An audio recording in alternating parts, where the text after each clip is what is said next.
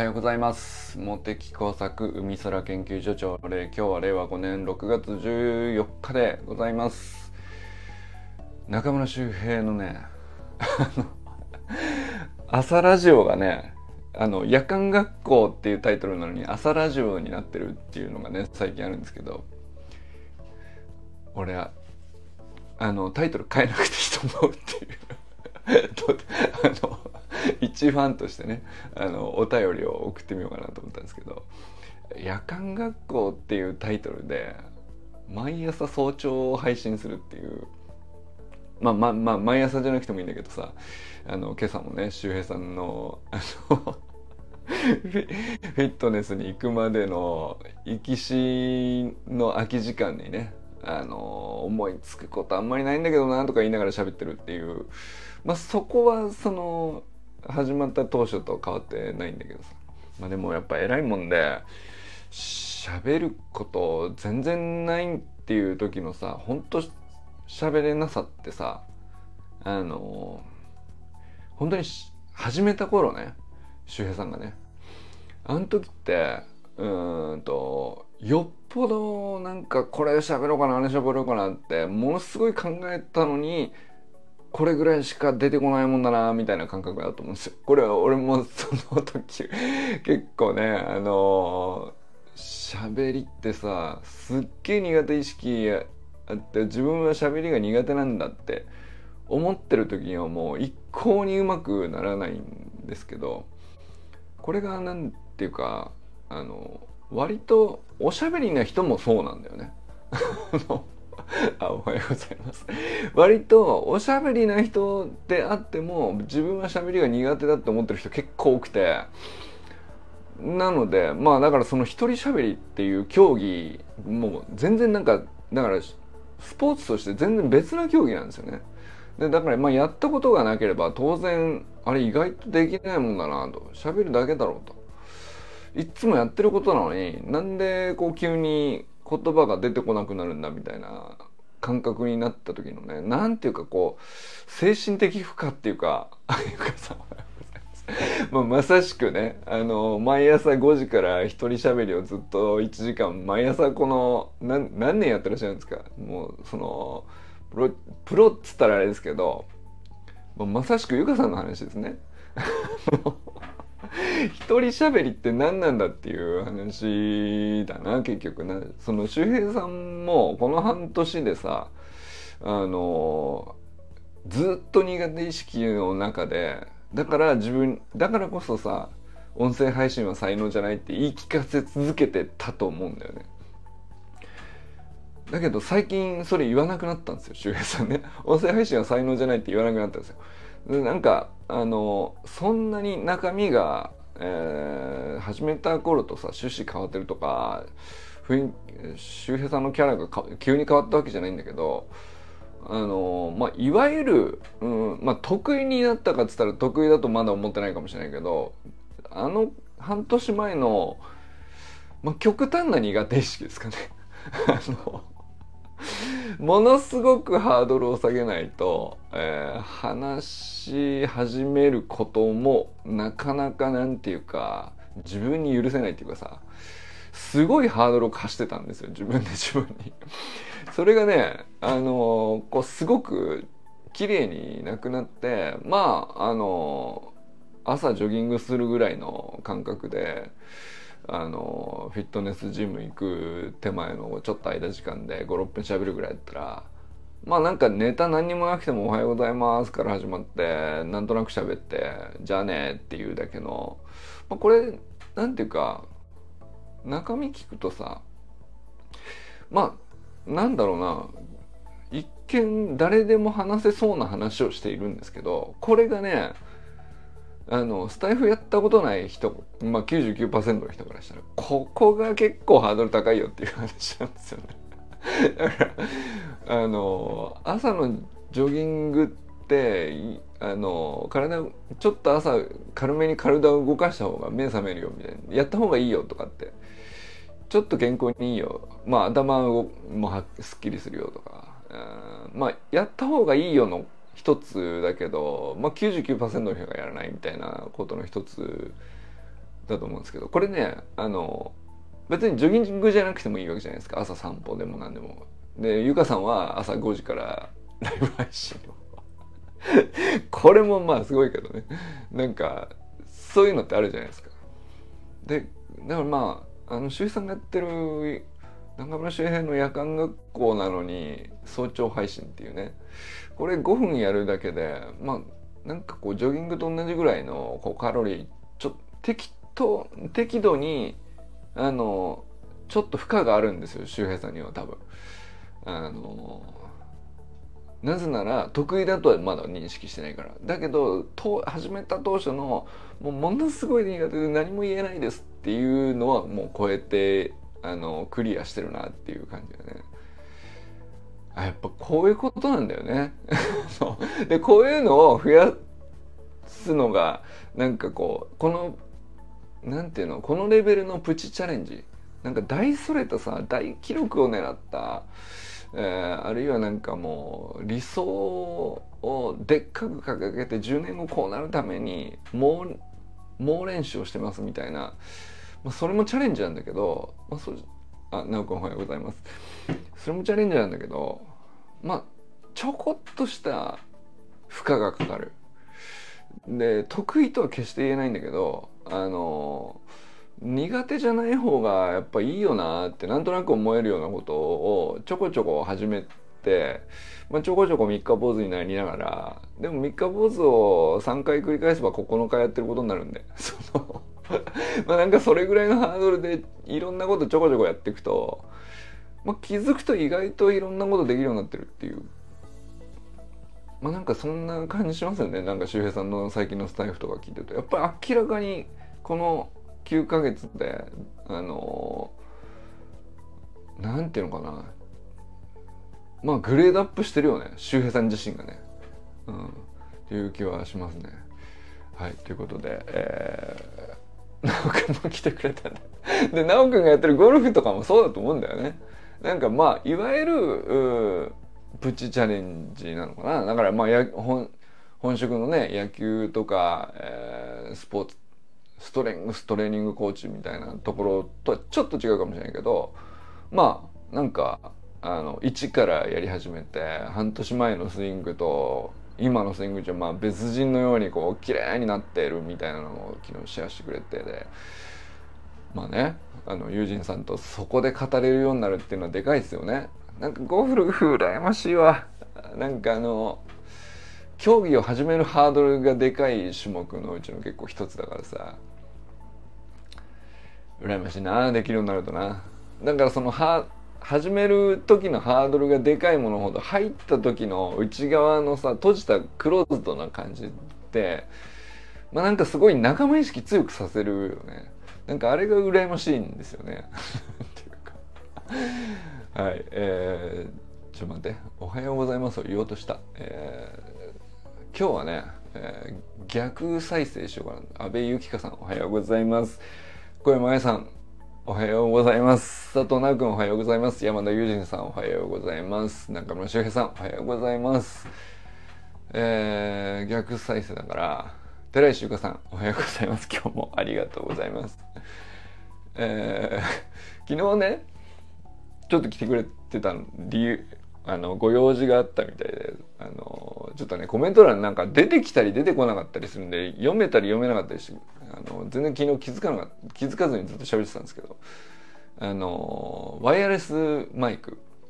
あの iPhone につけれる Bluetooth のワイヤレスピンマイクっていうのがあってですね、まあ、これがあればあの外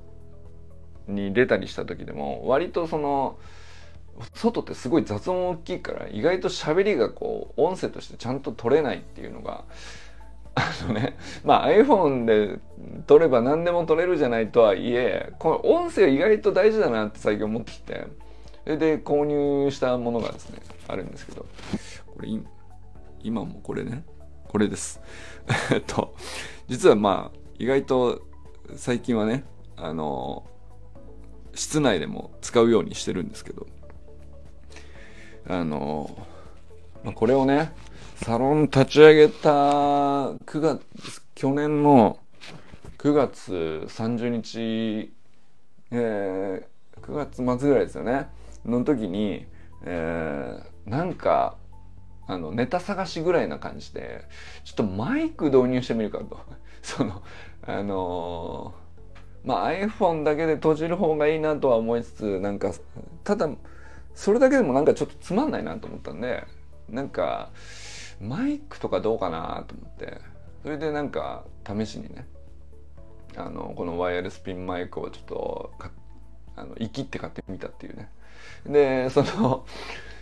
通信の感じとかあのこれ録画だとすごい音声綺麗になるんですけどライブ配信だとやっぱりねその電波のこうライブでの通信とマイワイヤレスマイクとの通信とこう両方 iPhone1 個でやるってなるとこれなかなかねあの電波の、まあ、状態が良ければ基本的にそんなに問題ないんだけどちょこちょこプツプツ切れたりとかねあのまああと距離がどれぐらい離れてもいけるのかとかいろいろ実験しましたよね。なんかねあのスプリントトレーニングのあのメニューをこうこなしながら、えーと、動画を撮るみたいなことを、まあ、みんな結構やってるじゃないですか。その時にまああのまあ、解説するっていう機会はあんまりないのかもしれないけどあのまあ、自分の例えばね独り言で感覚として今のうまくいったな、いかなかったなとかあ今のうんなんだろうもうちょっとここかなとかブツブツ俺結構トレーニングやるときにあユージンさんもおはようございます。トレーニングやるときに結構独り言言ってたんですよね。であれ独り言って割と大事な記録だなと思っててトレーニングやるときに。なんかあれをちゃんと記録した方が方が自分のためにはねなんか忘れちゃうんで「おはようございます」と思って、えー、だからまあその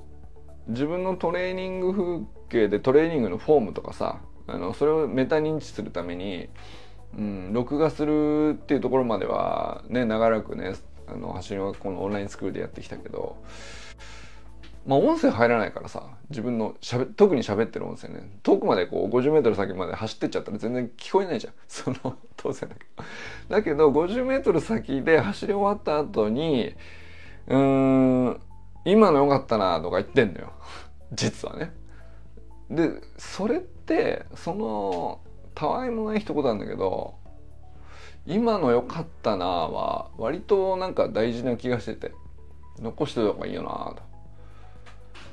えー、っと同期と千葉に向かってドライブしてんだ。あなるほど。楽しそうですね。行きし楽しそうですね。そうなんだよね。あのー、俺もそういうなんかみんなで一緒に何々をしに行くっていうドライブの時間ね。あれやりたいね。なんかね。まだちょっとサロン内でそれが実現してるのは奈くんとユージンさんのねあの割と序盤にあった北海道ツアーの時ぐらいじゃないですか。あと何があるかな。まあね。あのちょこちょこいろんなオフ会やってきたけどさ。みんなで同じ目的地向かっていく車中みたいな。あの喋り僕すげえ好きなんですよね。ちょごめん。あの話がそれすぎている。あの 寺石ゆかさん、おはようございますを言ったところから大幅にずれている。うん、戻します。えー、清水信之さん、おはようございます。えー、山本健太さん、おはようございます。こ逆再生できてるね。えー、森本あかりさん、全くん、かんくん、おはようございます。砂塚森田さん、おはようございます。えー、今日3人ですか、えー、2人かな？えー、ゆかさんとなおくんとゆうじんさんが「おはようございます」なんか今日はあの 朝礼っぽくちゃんとなってますね。ありがとうございます。今日は何ですかね。あとまあそっか善くんのスタイフね。あのあれもさなんていうかなんあの今日なん昨日か。昨日のやつなんかはあのまあ最近ちょっとラグビーも面白いなと思ってるっていう話をちょこっとしてて。でその自分が面白いだけじゃなくてあの地元のねレッドハルケーンのチームを応援してるはちょこちょこ喋ってたじゃないですか。で昨日はねさらにこう拡張されまして全然違う福岡のねチームのねあのこういうとこがあるんですよと。でそこのチームの、まあ、とある選手が、まあ、雄大さんっていう人がスタイフやってんですよと。でだからその雄大選手のスタイフぜひみんなも聞いてみてくださいっつって推し活してたんですよ。聞きましたよ僕は。善におすすめされたものは全てねあのまっすぐ素直にあのっていうか善に限らずなんですけど年下にやった方がいいですよって言われたらこれ全部受け入れていかないとですね。これあのこれアンチエイジングっていうよりはあのうん老害化防止対策としてですねあの僕 今絶対の絶対のものとしているっていうのがあるんですけどまあだから前がねあの雄大 .com っていうのをスタイフのチャンネルで紹介しててでこれがまたあのすごく変わったチャンネルであのまあまあそのスポーツ選手がねスタイフ配信してるとかって割とちょくちょくあるんですよ。あのまずね配信時間がねあの配信回数まあ週1ぐらいでやってるのかな？月1ぐらいのちょっとまあ感覚的にやってるんだけど全部あの配信時間がね2時間ぐらい喋ってるわけ。これまたすげえすげえチャンネルだなと思いましたね。今朝だから今朝2倍速で聞き朝6時からかけても1時間かかったわけだから。えらいもん紹介してくれたなというね。まあでもあのなるほどなとこういろいろ学びになるものありましたね。だからゆかさんがさライブ配信を朝5時から1時間やってるっていうのも俺からしたらさとんでもねえなと思うんだけどさ。それを2年3年やってるっつうんだからねもうね。でまあ俺その時間の長さが 偉いわけじゃないんだけど。でまあ俺もね朝30分やってるとかっつうとなんかすごいっすねみたいなこと言われるんだけどさまあ最初10分だったんだよねこれもね。あので徐々になんかなんだかんだこうまとめるのめんまとめるのも技術いるからさあの5分とかあ3分とかそっちの方が意外と難しいんですよね。でその文字文字ダラダラでもないんだけどまあなんかなんとなく喋ってなんとなくじゃあこの辺からバイバイっていうまでのまああったフェーズみたいのがあるんですよねその人にね。だからそれがまあたまたま僕はね割と30分ぐらいなんだなと思ってなんか一通り喋ってじゃねえって思う感覚になるのがだから時計とかいつも見てないんだけど大体30分なんだよ。その割と誤差なく29分からあの40分ぐらいまでのどっかに収まってて時計見てなくてもなんとなくそうなんだよね。これだだからそのその人のなんとなくの感覚なんでしょうね。でまあ僕は30分なんだけどいや初めて見たよ。2時間配信してる人。あの優待 .com ね。ちょっとね、中身が面白いからぜひ聞いてみてっていうよりは、あの、でもさすがにやっぱりなんか2時間ずっと喋ってるっていうのは、あの、まあ、まずね、あの、よほどやっぱりファンだから聞くっていう感じのチャンネルだなとは思いますよね。で、じゃあファンになった時に、そのファンで居続けられるかどうかって結構さ、うーん毎回毎回試合あるわけじゃないしオフシーズンもあるしさえー、いつも調子いいわけじゃないしでまあプレーもね何試合あるのか分かんないですけどそのチームがねそのまあだからそれだけじゃさファンでいたいと思っても居続けられるかって結構他にもいろんなチャンネル欲しいんですよねやっぱりね。それでいくとやっぱり2時間喋ってるのを月1でも何でもああ雄大さんが配信してるっていうのがあったらさそれはなんかファンで居続ける理由をこうなんかすごく明確に与えてんだろうなっていう納得感があるっていうかそれがなんかね僕はまだねその雄大選手がどんな人か全然プレーも見たことないしどんなチームかな福岡のどんなチームなのかもちょっとよく分かんないんでまだファンになったとは全然言えない段階で今喋ってますけどあのファンの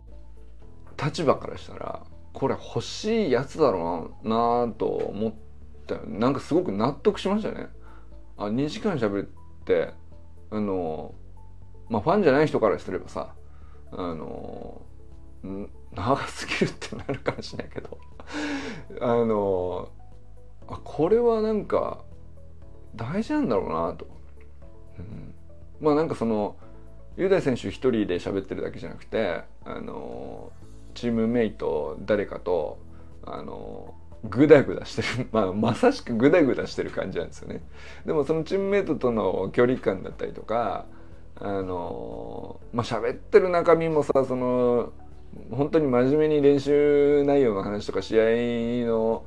振り返りだとか試合に向けてだとかさあのそんなの話してる時もあるけど、まあ、やっぱりそれでそういうなんていうの、うん、いわゆる、うん、ちゃんとした話。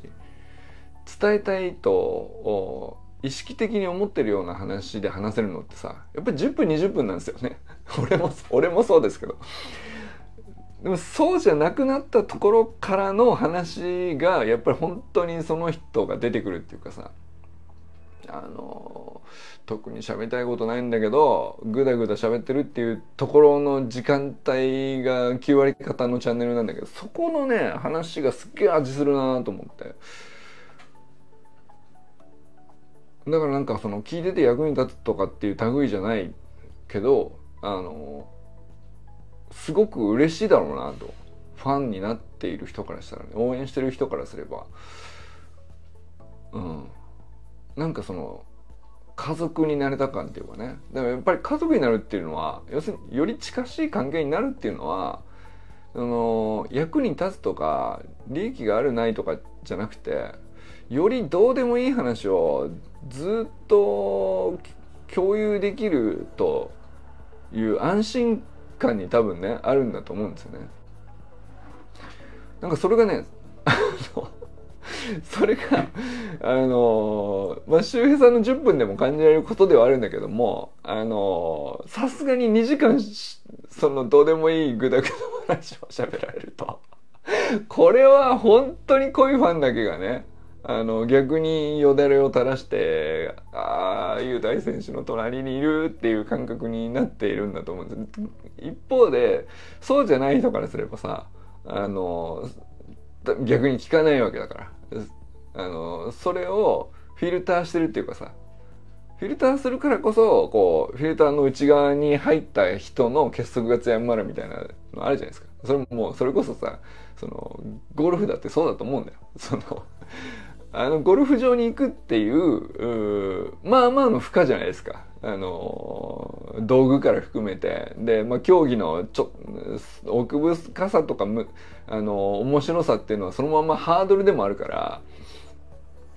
あれってフィルターだと思うんですよね。であの内側に入ったところですごい絆が強くなるまあその百発百中で強くなってる感覚がねこう外から見るとあるんですだから羨ましいんだと思うんですよね。ま、だからなんかあのそれって競技の特性上そうなっているけどさまああのハードルを設けさえすればあの何でもそうなるんだろうなと 思ったよね。だから雄大 .com のチャンネル全に勧められたけどささすがに聞いたんだけどあの聞いたんだけどさすがにハードルを感じたよね。2時間ですかこれはと。その2時間聞くのかってなったもんねさすがに、うん、でもそれやっぱりあの、やっぱり偉いもんで何の思い入れもないんだけど一回聞くとさもう気づいたらユダ選手そこそこ好きになってるからね。俺プレー見たことないのにね。あのラグビー選手としてこれどんなあのなんていうの？どんな思いでプレーしてるとかさ何にも知らないんだよ。知らないんだけどそこそこ好きになっちゃってるからね偉いもんで。これはまあだからインスタもフォローしツイッターもフォローしました。こんなことがあの不思議不思議だなと思いながら。でもこれはさ結局それこそねあの例えばユージンさんとかもあのなんでこんなにこうこの海空研究所に付き合っていただいてるのかとかあの思うけどそれその前にさ橋の学校のオンラインスクールのサタデーナイトミーティングのユージンさんが入ってくる前に僕がサタデーナイトミーティングがああだこうだ喋ってた頃のまあそれこそ1時間2時間ずっと喋ってるようなやつをさユージンさんアーカイブで全部聞いてくれてて。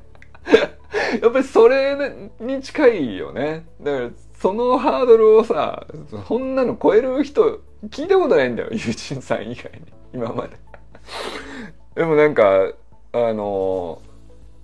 それをなるほど面白いなと思って聞いてくれてたからあの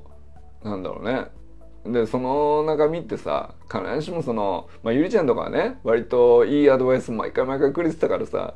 その役に立つ話もも結構たくさんしてたと思うけどそうじゃないなんかしょうもないやりとりも多々あったと思うんですよねあのアーカイブの中にはね。でもそこもずっと聞いてたっていう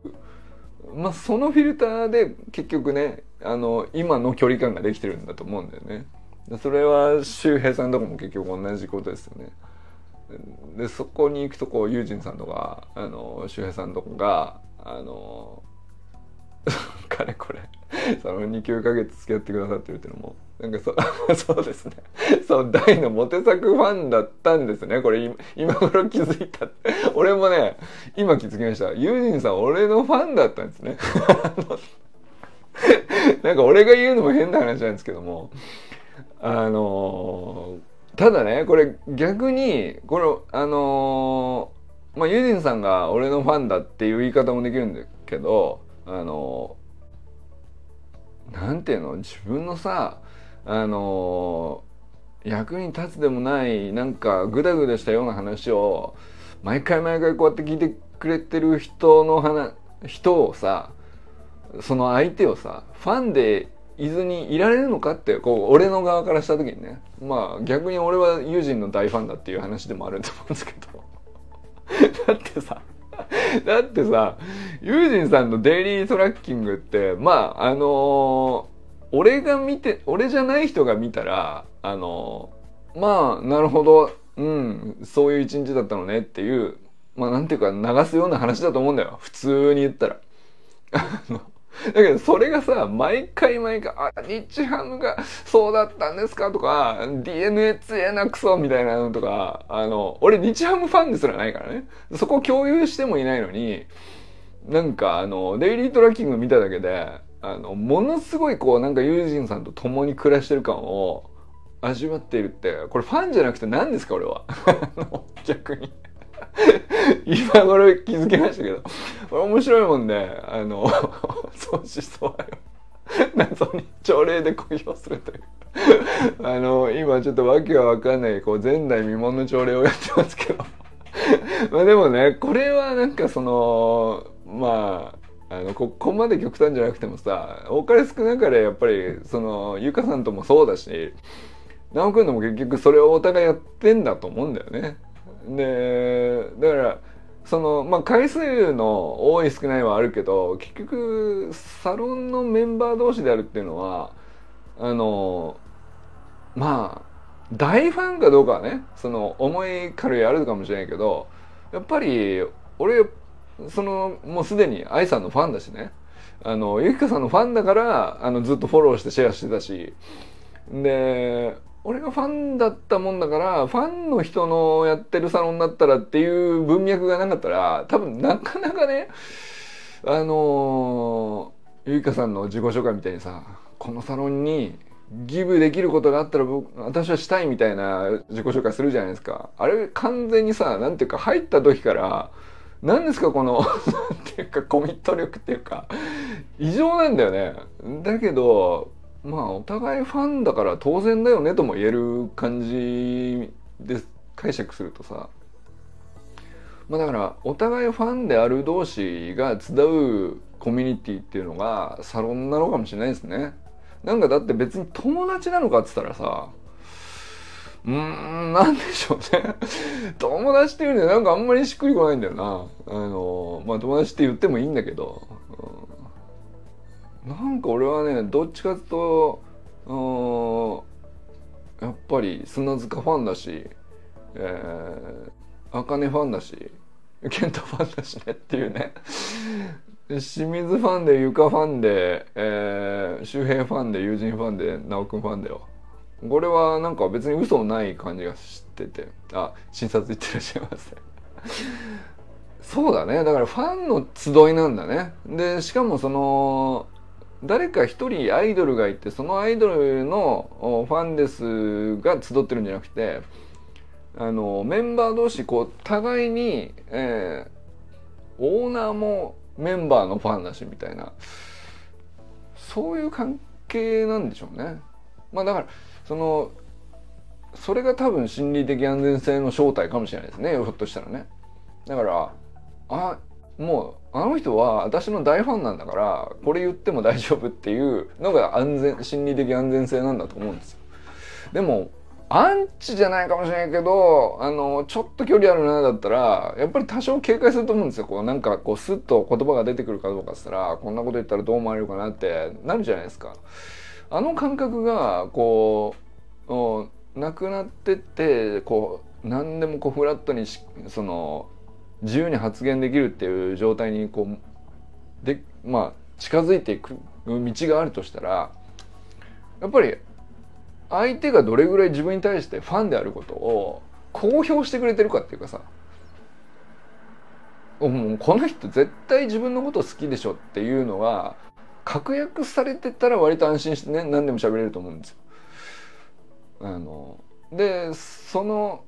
そんなに好きなの？じゃあ喋るよっていうね でじゃあ喋るよっていうのを喋ったのはさあの毎回聞いてくれてるから、まあ、結局こっちも好きになっちゃうよね。何の話を俺はこの 好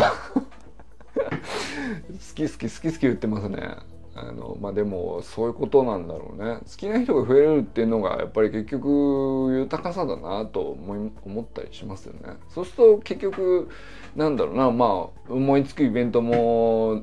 自然に面白いものになるし。まあたわいもないイベントでもささやかにちょっと飯でも食いますかだけの話であってもやっぱりね誰と食べるかが全てですから。やっぱりファンと食べたいよねお互い大ファンです同士で食べる食事ほど美味しいもんないよねやっぱりね。うん、ってなるっていうことなんでしょうね。話をしたかは結局今日も毎回タイトルのつかない話をしておりますが今日も皆さんどどなたと笑いますでしょうか？今日も良き一日をお過ごしください。じゃあね。メンバーがいっぱいありがとうございます。ゆかさんありがとうございます。はい、ぜひこのピンマイク買ってみてください。じゃあね